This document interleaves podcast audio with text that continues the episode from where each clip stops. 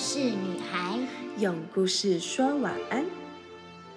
我是小花姐姐，我是松饼姐姐，陪你一起听故事喽。亲爱的小花饼，晚安！又到了晚安故事的时间喽。今天松饼姐姐要来说一本很特别的故事集，来自塔鲁谷的新鲜事。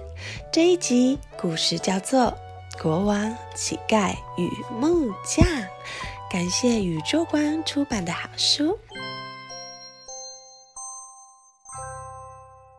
塔鲁谷国王的办公桌上。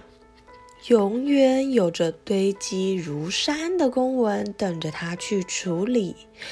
有一天呐，国王实在是太累了，他需要好好的休息。他告诉他的大臣们说：“我要去放假，这些事情麻烦你们了。”于是他自己出门去旅行喽。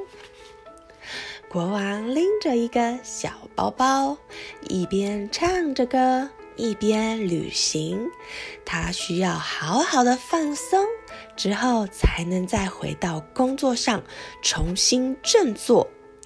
嗯，他呢，到了很高的山上去看看日出，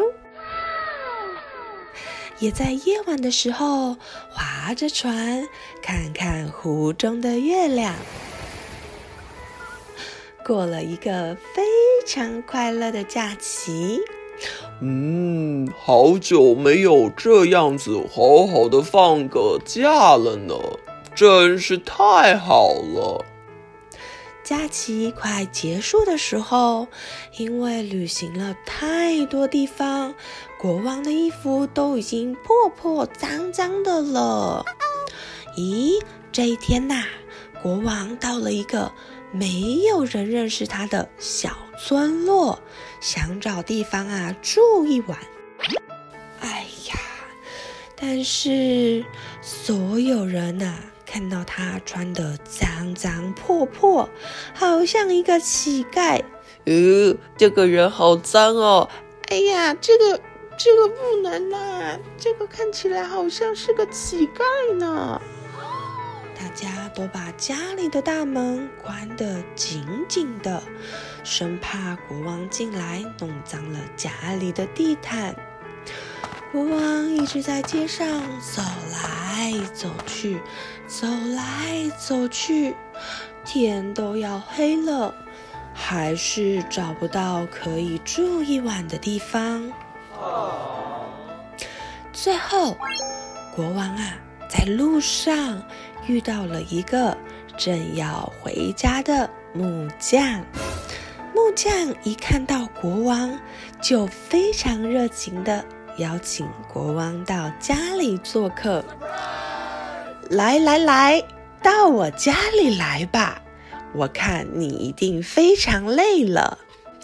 虽然国王穿的衣服很破烂，但是木匠一点都不在意。快来，快来，换件干净舒服的衣服吧！木匠把国王请到家里，又把干净的衣服给国王穿，让他换得舒服又开心。又请太太煮好吃的食物请他吃。木匠家里啊，只有一张床。但是他却把床让给了国王。来来来，睡这张床吧，希望你能睡得好。自己则跟太太睡在地板上。第二天，国王要走了，木匠又把自己做的小木头雕像送给了国王。国王一直没有告诉木匠自己的身份。国王回到城堡后，换上漂亮的衣服，戴上华丽的皇冠，率领着他的皇家卫兵，再度来到那个小村庄。他都认不出他来耶。国王来到了木匠的家，他送给了木匠许多贵重的礼物。木匠很惊讶地问国王说：“亲爱的国王，为什么您要送这么多的礼物给我呢？”嗯，国王说：“因为我饿了，你给我吃；我渴了，你给我喝。谢谢你的招待。”木匠很疑惑地说：“有吗？我什么时候招待过您啊？”国王说。你曾招待一个远方来的、衣服破破脏脏的旅客，那就是我呀。睡前悄悄话，亲爱的小花饼，听完了今天的故事《国王、乞丐与木匠》，哦，松饼姐姐有了许多的想法呢。会不会有些时候，我们像这些村民一样，因为一个人的衣着、外表，甚至是学历来评断一个人，或是对待一个人呢？诶，如果可以的话，我也想要像木匠一样，善待我们身边的每一个人，不因为他的外表而对他有不一样的对待。我相信一定会像木匠一样，发现哇，这个人生命中的美好。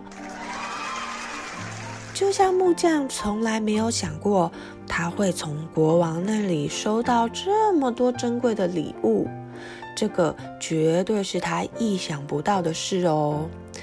所以呢，松明姐姐也在想。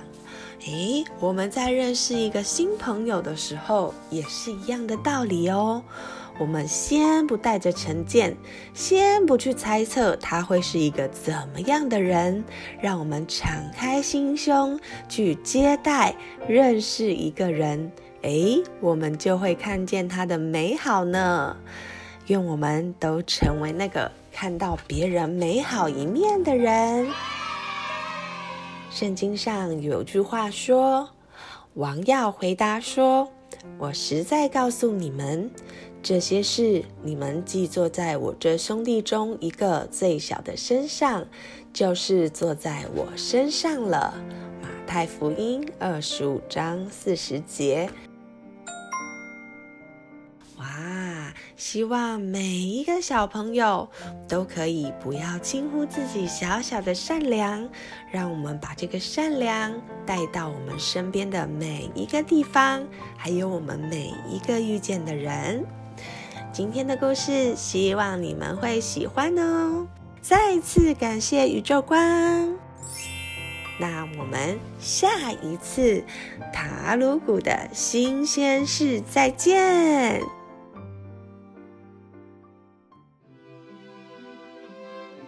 故事就说到这里，小花饼晚安。我们一起亲一亲妈妈，抱一抱爸爸，小眼睛说晚安，被子被子盖起来，Good night。